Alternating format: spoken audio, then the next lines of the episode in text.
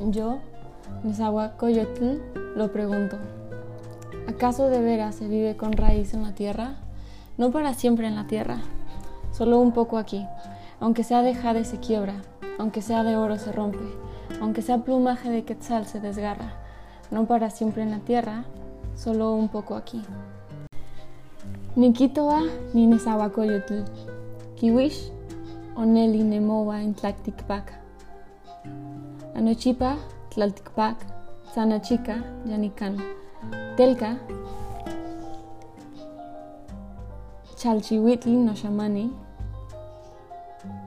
no teopuitlatl intlapani, no quetzali posteki, anochipa tlalticpac, sanachica yenican. Ese es un poema de Netzahualcóyotl eh, y se llama Yo lo pregunto. Cuando leí por primera vez este poema, em, no pude evitar asombrarme en cómo es posible compartir un sentimiento sin importar cuántos años pasen. Y,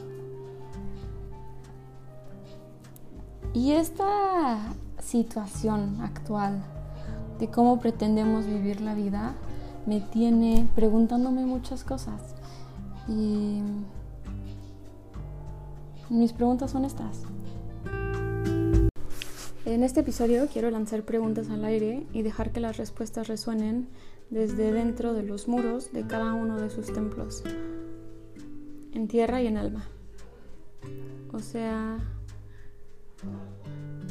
me gustaría ver respuestas.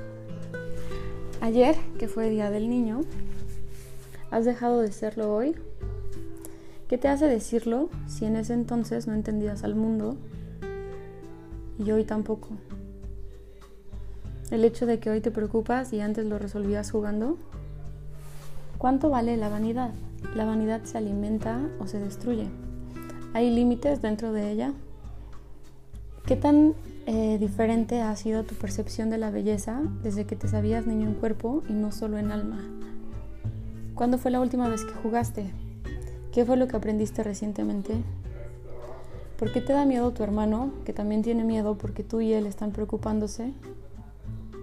De eso que dicen que pasa en la calle, a la cual no sales, por miedo a que tu hermano te enferme y te mate. ¿Por qué le temes a la muerte, que es la única condición y el único precio de vivir? ¿Por qué no te cuento otro poema de esta tierra en otro tiempo? Percibo lo secreto, lo oculto. Oh vosotros, señores, así somos, somos mortales. De cuatro en cuatro nosotros los hombres, todos sabremos de irnos, todos sabremos de morir en la tierra. Nadie en jade, nadie en oro se convertirá, en la tierra quedará guardado. Todos nos iremos allá, de igual modo, nadie quedará, conjuntamente habrá que parecer. Nosotros iremos hacia su casa. Como una pintura nos iremos borrando, como una flor nos iremos secando aquí sobre la tierra, como vestidura de plumaje de ave sacuán. De la preciosa ave de cuello de hule nos iremos acabando, nos vamos a su casa. Se acercó aquí, hace giros de la tristeza, los que en su interior viven. Meditadlo, señores, águilas y tigres, aunque fuerais de jade, aunque fuerais de oro, también allá iréis, al lugar de los descarnados. Tendremos que desaparecer, nadie habrá que quedar. Y es que ¿por qué tiene que dar miedo a algo que va a pasar? Tú no sabes si hoy, tú no sabes si mañana, tú no sabes si de esto o si de aquello, pero va a pasar.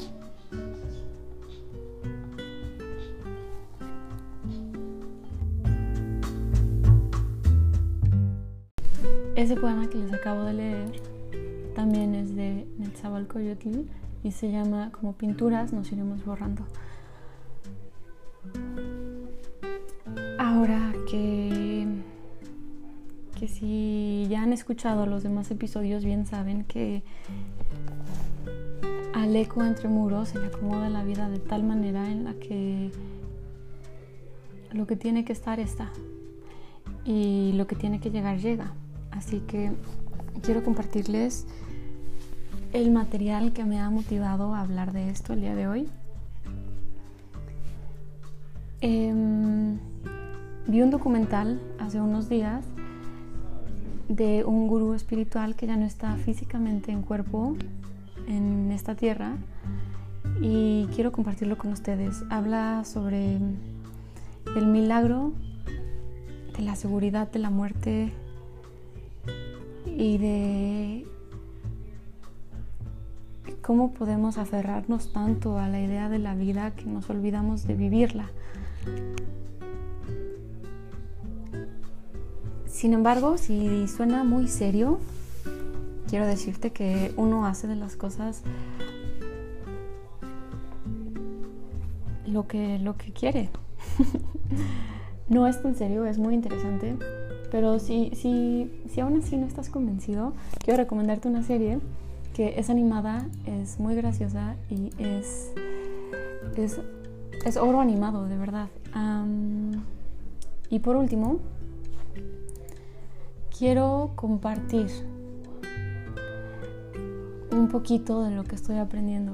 Eh, cuando leí por primera vez los poemas de Netzahualcoyotl, yo estaba impresionada con cómo una persona en el gobierno también podía estar involucrado con el arte. Y, y no es que no haya aprendido de historia de México en la escuela, pero probablemente no recuerdo las lecciones tal y como me las enseñaron. Eh, pero bueno, podemos aprender juntos y podemos recordar juntos. Eh, Netzahualcoyotl es un soberano, más bien. Sí, es, por supuesto. Ya no en cuerpo, pero sigue siendo. Soberano chichimeca de Texcoco. Em, fue el hijo del sexto señor de los chichimecas, Ixtixotl, que significa flor de pita, eh, su madre fue la princesa mexica Matlachihuatzin, hija del azteca Huitzilihuitl, quien fue el segundo señor de Tenochtitlan. Y cuando nació Netzahualcoyotl, se le puso el nombre de Acomitzli, que significa puma fuerte. Y escuchen esto. Pero las tristes circunstancias que rodearon su adolescencia ¿De qué podemos hablar? Probablemente, ah, no sé, depresión en tiempos prehispánicos. ¿Tú crees? Por supuesto, las emociones son algo que no importa cuánto tiempo pase, van a seguir sintiéndose. Eh, hicieron que cambiara de nombre por Netzahualcoyotl, que significa coyote hambriento.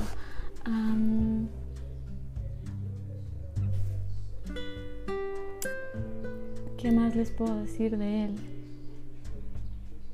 Hay mucho que decir de él. Podemos investigar juntos, por supuesto. Pueden ustedes compartirme lo que aprendan de él también. Sin embargo, a mí me gustaría tocar el hecho de la poesía de Zabalcoyotl. Em, él toca temas esenciales para la lírica de todos los tiempos y canta la primavera, celebra el nacimiento de las flores y la llegada de la temporada de lluvias.